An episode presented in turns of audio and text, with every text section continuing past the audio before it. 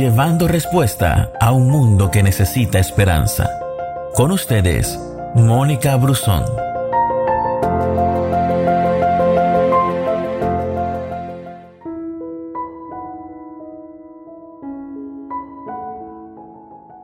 Proverbios 13:20 nos dice, camina con sabios y te harás sabio, júntate con necios y te meterás en dificultades. La Biblia siempre nos habla de manera clara y esto que nos acaba de decir es un gran consejo. Es una palabra que nos confronta y nos lleva a reflexionar.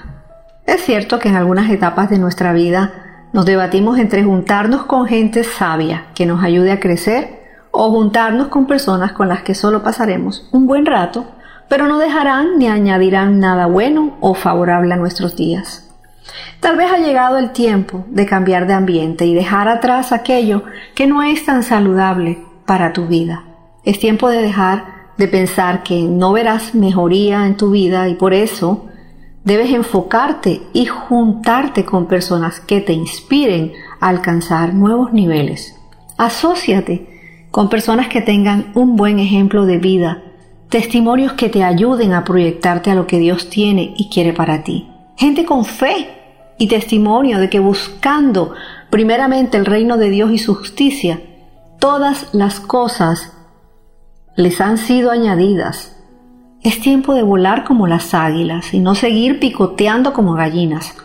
Y aun cuando las circunstancias no parezcan estar a tu favor, no te desanimes Mantén tu tiempo de oración con Dios. Mantén tu lugar en el Señor. Mantén tu fe intacta. Mantén tu mirada en Él apuntando a la dirección correcta.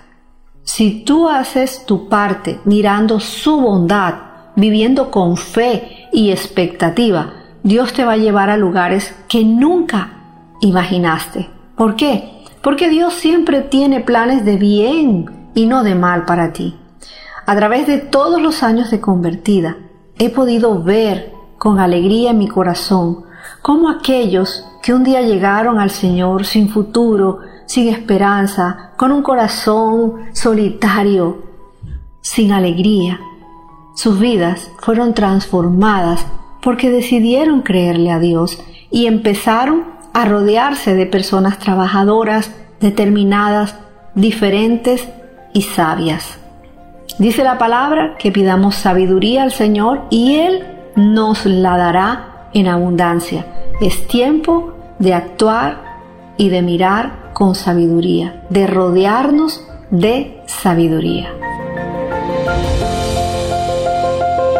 Gracias por escucharnos. No te pierdas ninguna de nuestras publicaciones. No olvides compartir este audio con todos tus amigos. Que Dios te bendiga.